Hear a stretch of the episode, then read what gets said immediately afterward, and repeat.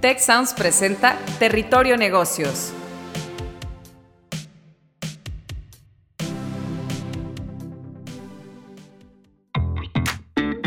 Bienvenidos de vuelta a Territorio Negocios, en esta ocasión con el tema cultura de innovación. Para este tema tan relevante tenemos a dos distinguidas académicas, Diana Colbe, que es profesora investigadora en Mercadotecnia e Inteligencia de Negocios de EGADE Business School, y a Masha Kulgis, profesora investigadora del Centro de Evolución Digital de la Escuela de Negocios del Tecnológico de Monterrey.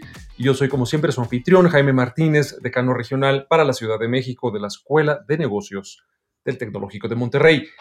Para un poco de contexto, según análisis de la consultora KPMG, la innovación es todavía una asignatura bastante pendiente en cerca de la mitad, de hecho KPMG calcula 47% de las empresas mexicanas. Ante este escenario, más que una actividad, más que una tarea delimitada que deban de realizar las empresas, la innovación convendría que fuese adoptada por las empresas como una verdadera cultura y una forma permanente de trabajar. Los beneficios de adoptar la innovación de esta manera como una cultura permanente son y serían múltiples. Innovar permite crecer la participación de la empresa en nuevos mercados, diversificar la oferta, mejorar la relación con clientes y socios potenciales. La innovación en general entraña crecimiento. Y aunque las posibilidades sobre cómo ejercer la innovación exactamente pueden variar, puede haber matices de sector en sector, la realidad es que delinear o crear los cambios organizacionales apropiados para enfocarse en la innovación y el eh, fomentar una mística, unos valores de trabajo que realmente prioricen la innovación todos los días, pueden hacer una gran diferencia en, entre el florecimiento, por un lado, de negocio o por el otro, su anquilosamiento y desaparición. Y esto especialmente en entornos pues, competidos, cambiantes o inciertos como los actuales. Pues para comenzar la eh, discusión y desgranar ¿no? todos los elementos de esta innovación como cultura en la empresa, quisiera comenzar con una pregunta, en primer lugar para ti, Diana, y después pasar a tu punto de vista, Masha, que es, ¿qué debemos de entender eh, por, la, por la innovación? Eh, se habla mucho de ella siempre, cada vez más, sobre todo también en momentos de vulnerabilidad, de incertidumbre como estos de la pandemia y la pospandemia.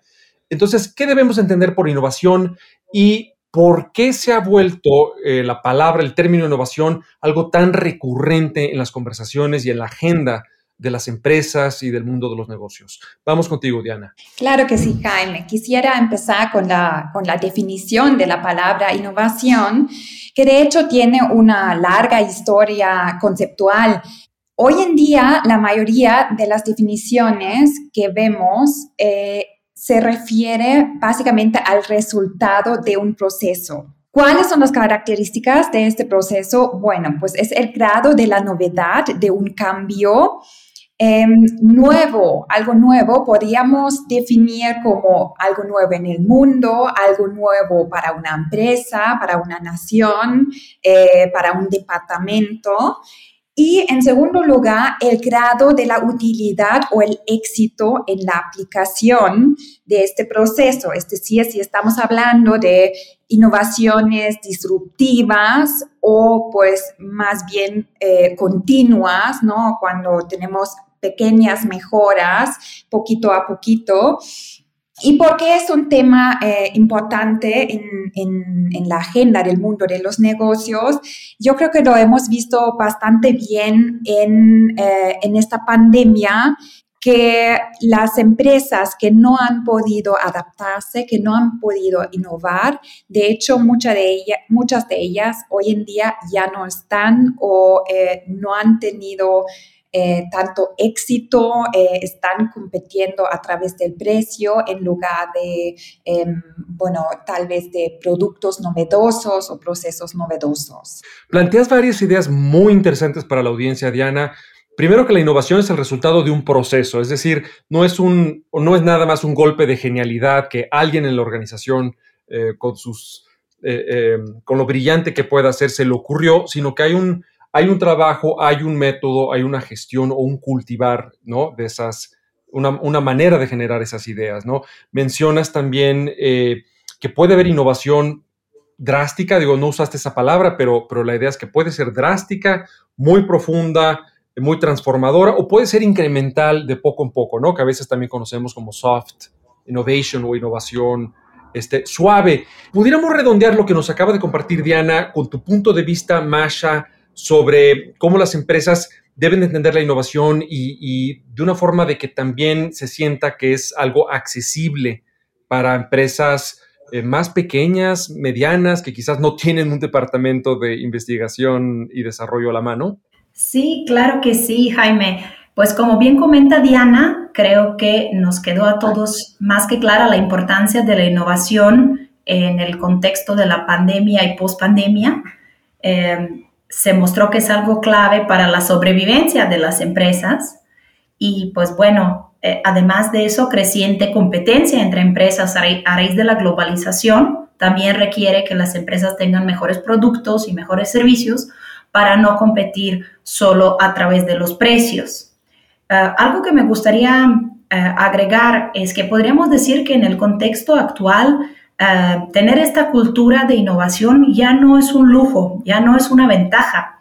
De hecho, ha dejado de serlo y se ha convertido en un requisito para poder competir. Entonces, pues independientemente del tamaño de la empresa, el día de hoy es un ingrediente indispensable en el modelo de negocio.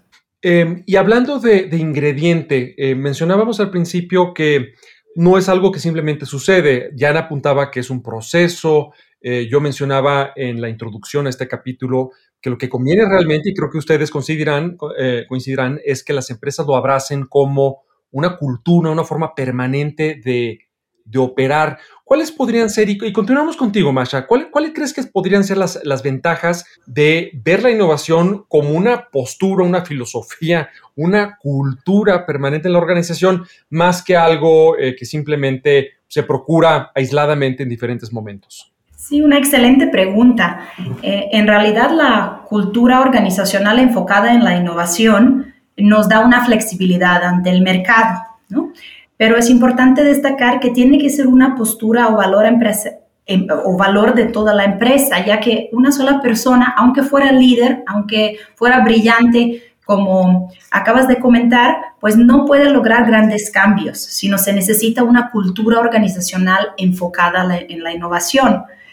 Y pues bueno, ya se ha demostrado que puede tener efectos positivos en el rendimiento y la competitividad de una empresa. Hay numerosos ejemplos, por ejemplo, el Twitch, el Alibaba, Huawei y muchas otras empresas cuyos modelos de negocios eh, se destacan por su innovación. Mm, exactamente, y se vuelven, se vuelven íconos y a su vez inspiran a otras empresas, ¿no? Y a otros emprendedoras, emprendedores a, a seguir los pasos de, estas empresas y también cuando se asocia la cultura de esas empresas con ciertas personas, ¿no? Que a veces seguimos, ¿no? Con el hábito y las ganas, pues, de ver a alguien como, como el creador o el, a quien fomenta esa cultura de, innovación, aunque efectivamente no se reduzca a una persona, ya sea una, una cultura como, como bien apuntas. Eh, Diana, de tu, de tu, lado, también como académica en, en EGADE, en la manera en la que lo enseñas y lo compartes en el salón de clases, ¿Qué otros eh, beneficios hay de ver la innovación ya como una especie de sistema operativo en las empresas? Beneficios hay, hay, hay muchísimos, ¿no? Como ya dijo Masha, es un requisito que tienen que tener las empresas hoy en día. Sin innovación, mm, pues es muy difícil hacer negocios hoy en día. Em, ¿Qué más es importante en, esas empresas? Eh, la implementación, ¿no? Porque muchas veces pensamos, hay innovación, ¿qué es y, o, cómo innovamos? Em, para empezar, tenemos que tener las estructuras de la empresa, es decir, tener una apertura, una buena comunicación, una comunicación abierta, eh, mucha participación con los stakeholders, con, con los empleados.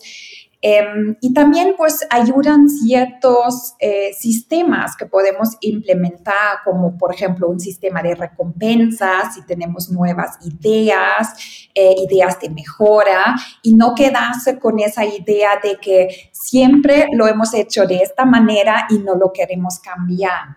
¿no? Eh, tiene que haber como esa, esa apertura, no tener eh, miedo a, cometer errores, porque sí nos podemos equivocar, sí podemos cometer un error, pero si no queremos cambiar, pues no va a haber innovación.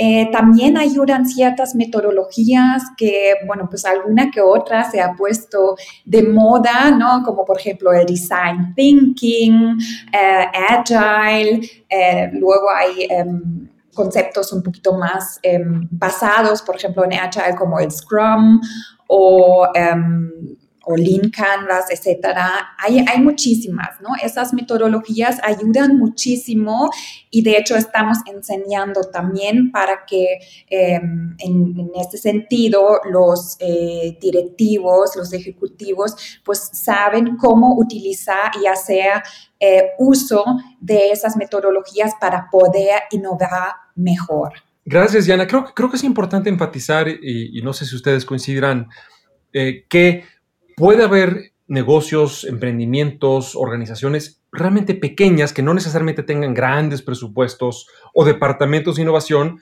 para las que está plenamente a su alcance sí ser cuestionadoras y creativas, ¿no? No por nada las nuevas empresas, las startups, como se les llaman en inglés, son a menudo actores tan disruptivos y son equipos eh, pequeños, ¿no? Y que precisamente por lo pequeño y porque todo el mundo se conoce y la información fluye y todo el mundo está un poco o un mucho metido en todos los procesos y áreas de la empresa, es mucho más sencillo y fácil andar eh, implementando y probando nuevas ideas. Entonces, lejos a menudo de ser una desventaja el ser una empresa pequeña, puede ser una gran ventaja para eh, ser, ser innovador. Me gustaría continuar contigo tantito, Diana, y profundizar. Mencionabas que hay algunas metodologías que las conocemos, las enseñamos aquí en el TEC de Monterrey, el pensamiento de diseño, eh, la metodología ágil, Scrum, Lean, Canvas eh, y otras más.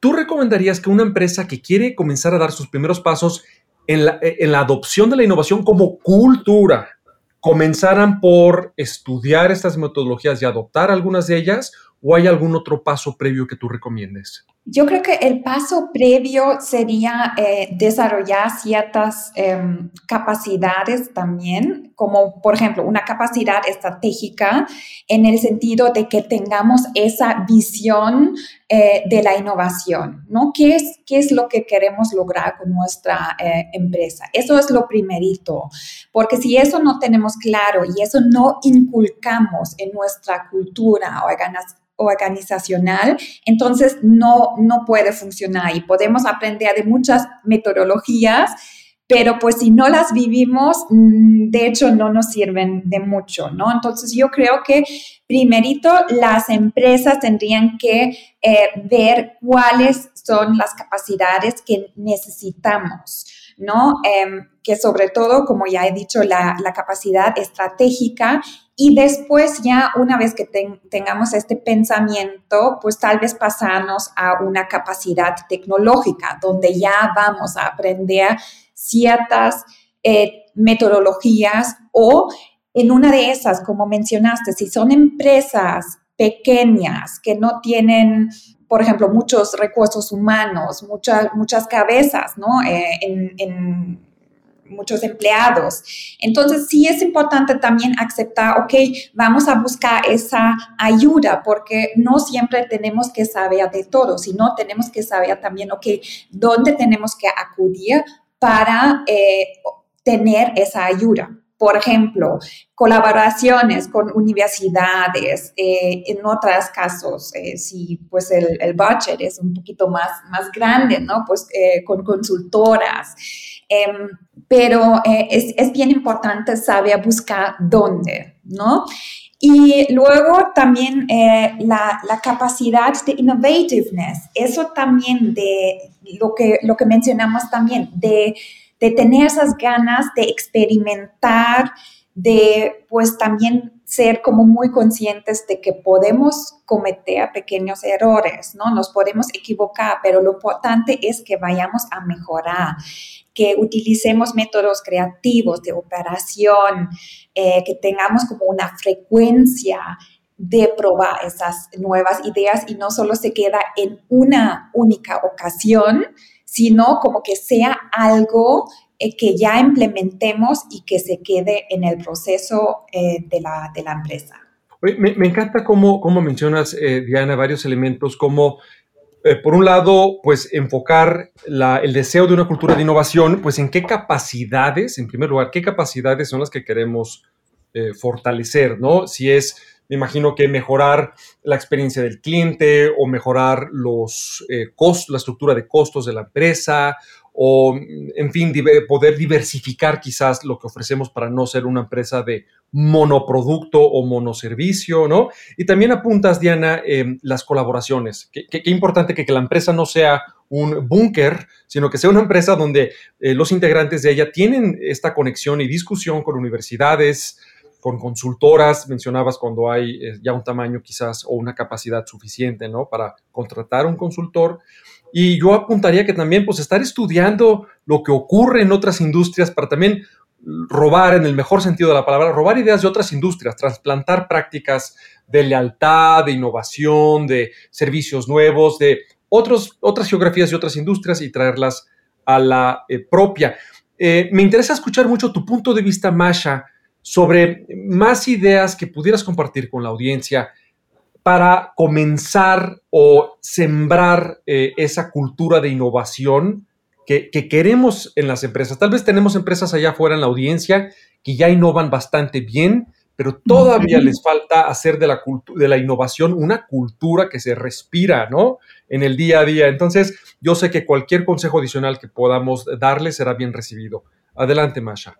Eh, gracias, Jaime. Sí, claro que sí. Aparte de las eh, estrategias que eh, ya hemos mencionado, eh, yo agregaría que un paso muy importante en esa misión de lograr la cultura de innovación es saber desaprender. Eh, la idea es que pues no podemos llenar una taza que ya está llena. Debemos vaciar nuestra taza para aceptar pues el nuevo contenido. ¿En qué sentido? ¿No? Eh, en el sentido de que se ha demostrado que el conocimiento previo o experiencias previas pueden detener la innovación. Eh, entonces, la base de innovar involucra desaprender lo aprendido para aceptar nuevas ideas. Oye, Masha, si, si me permites interrumpirte, me recuerda mucho a la parábola en el budismo Zen, donde un aprendiz llega con el maestro o la maestra Zen y le dice, oh maestro, yo quiero aprender eh, pues los pasos que debo seguir para la iluminación en el budismo. Y el eh, maestro le dice, pues lo primero que tenemos que hacer es vaciar esa taza eh, de, de, té, que es como que tu mente que ya está repleta de ideas previas y comenzar desde cero, ¿no? Perdón, adelante. Exacto, exacto. Entonces ese conocimiento previo sí puede ser un auxiliar, más no un punto de arranque para innovar. Y justo por eso se ha mostrado que las empresas con menos años de experiencia en el mercado, eh, pues han desarrollado esa capacidad de innovar de una mejor manera, ¿no? Eh, y el factor importante en esto es que estas empresas no están viciadas en conocimientos y paradigmas, sino están enfocadas en entender al mercado ofreciendo cosas novedosas. Y justo por eso, eh, pues podemos observar que la innovación en las startups es más rápida, como tú bien mencionaste, Jaime. Em, y pues bueno, también es importante reconocer que cualquier idea no debe ser bloqueada en el proceso de, lluvia de ideas, ¿no? Que todas las ideas deben de ser pues consideradas valiosas eh, y eso es algo que también abraza de una manera más natural em, pues eh, una empresa startup. Y hablando de empresas más grandes, eh, ahí sí eh, Diana mencionó un sistema de recompensas para nuevas ideas de mejora. Esas prácticas de intraemprendimiento se han mostrado eh, como un, un, buen incentivo donde no se castiga errores, sino se premia y fomenta la dinámica de mejora a través de prueba y error. tenemos un ejemplo pues ya bastante conocido, por ejemplo, de la empresa 3M, este, en la empresa 3M tienen algo lo que se llama regla del 15%.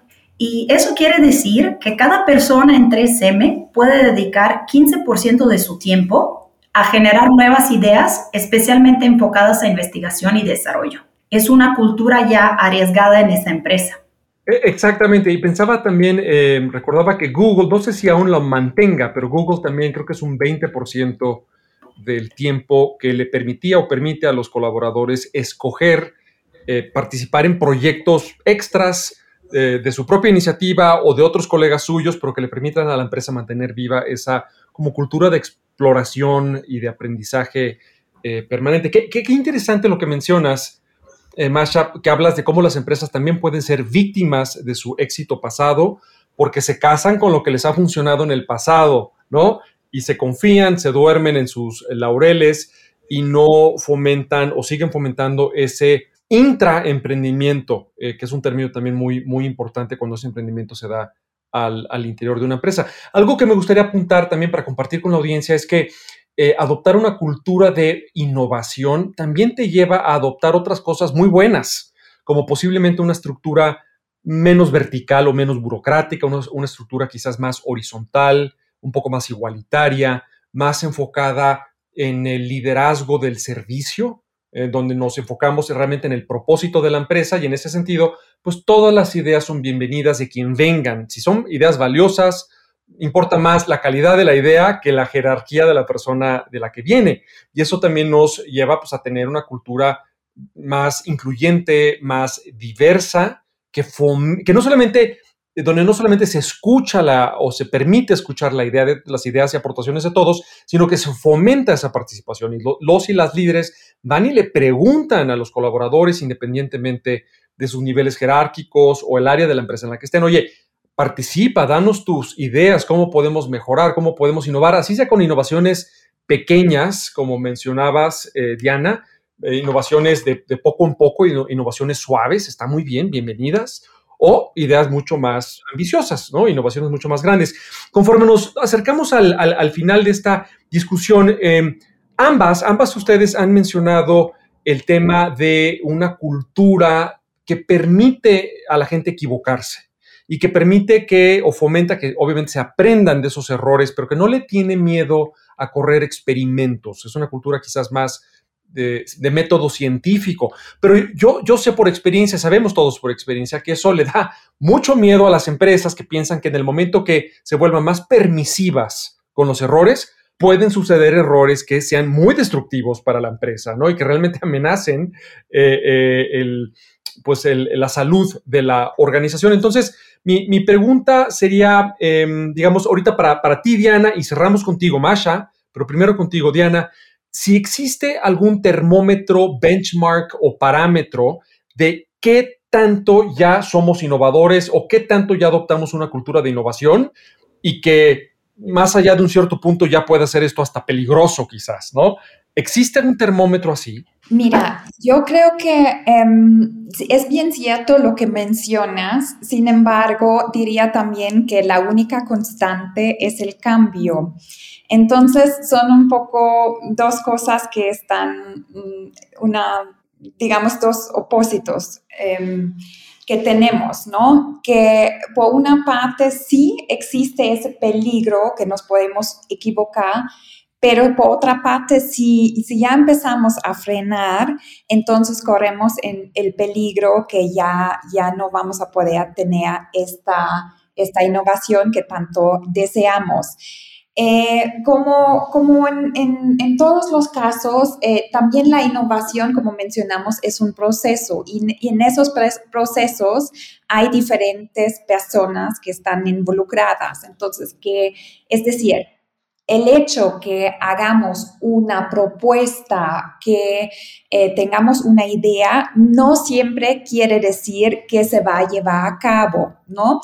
Puede ser que se va a llevar a cabo en un momento después, posterior, o em, que tal vez pues no es la idea que pues vamos a decidir desarrollarla, ¿no? Porque si no, pues también se vuelve en un aparato muy grande y muy complejo, ¿verdad?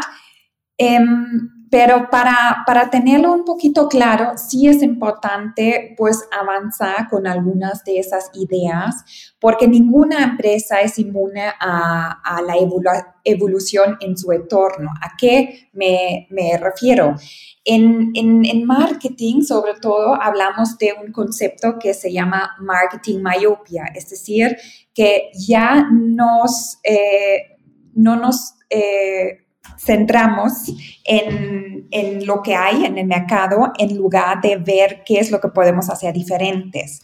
Es decir, productos o servicios que se ofrecen hoy en día en un futuro muy cercano se pueden volver obsoletos. Y eso ha pasado, ¿no? Con empresas como Kodak, eh, Blockbuster, Nokia, etcétera. Entonces, bueno, pues sí es importante innovar, pero también es importante dentro de esa organización, pues tener los procesos establecidos para decidir cuáles de esas ideas van a avanzar, tienen potencial y cuáles de esas ideas no tienen suficientemente potencial. Magnífico, o sea que se tiene, hay más que arriesgar y, hay más que perder eh, permitiéndose uno el estancamiento y la, y la, posible obsolescencia, ¿no? Que pecando de un exceso de innovación, pero apuntas que también tiene que haber una eh, edición, un encaminamiento, una filtración, una curaduría, pues, de eh, qué ideas vale la pena impulsar más y cuáles, pues, se quedan en el, en el cajón de las, de las ideas interesantes, pero que no vale la pena invertir en, ellas. Eh, para, para cerrar, Masha, ¿algo más que nos puedas compartir sobre ¿Cuánta innovación es suficiente o hasta dónde podemos llegar en esta adopción de una cultura de innovación en la empresa? Sí, claro que sí, ah, Jaime. Pues bueno, para ir resumiendo, em, yo creo que lo, lo primordial es que los líderes logran esa claridad sobre lo que es la cultura de innovación y que están concientizando sobre su importancia, ¿no? Eh, además de la capacitación pertinente, eh, metodologías, el know-how para implementarlas, etc. Pero pues el momento eh, donde la innovación debe de, determinar o reducirse, como bien comenta Diana, pues la verdad es difícil de determinar ya que el, el cambio es constante y siempre podemos innovar, no necesariamente el producto o el servicio, también podemos innovar nuestros procesos, procesos internos o procesos hacia todos los stakeholders involucrados. Em, el avance de este proceso podemos medir de maneras diferentes, desde el número de patentes o el incremento del presupuesto para la innovación, número de iniciativas realizadas, um, etcétera. Ah, lo, que, lo que me gustaría mencionar es em, referente a lo que, lo que comentaba Diana, que no toda, toda idea, aunque sea innovadora, em, necesariamente se va a implementar. ¿no? Podemos innovar para em, abrir el panorama sobre posibilidades para el futuro. Y, por ejemplo, hay un libro muy bueno eh, que se llama Seis sombreros para pensar, que nos ofrece una metodología para entender la innovación desde diferentes aristas.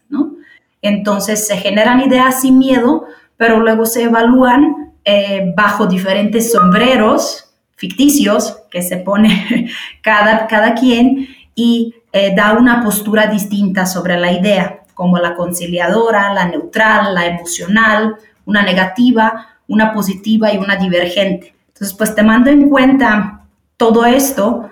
Em, hay que, hay que entender que, la cultura de innovación es, es una transformación constante, ¿no? Que está sucediendo en el entorno. Y pues me gustaría también mencionar que a veces pensamos en, en innovar con nuevas tecnologías, ¿no? En el contexto actual.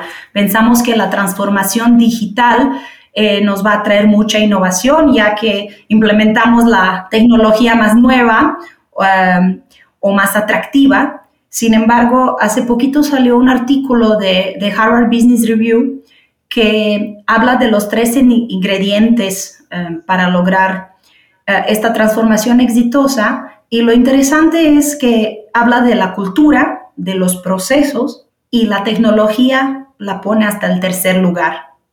Eh, qué, interesante, porque entonces ese aprovechamiento de la tecnología depende de tener pues una cultura y unos procesos pues apropiados para aprender, para cuestionar, para que la gente se adueñe de la tecnología y no nada más pues nos digitalicemos o implementemos tal o cual software porque el jefe o la jefa así lo exige ya, ¿no?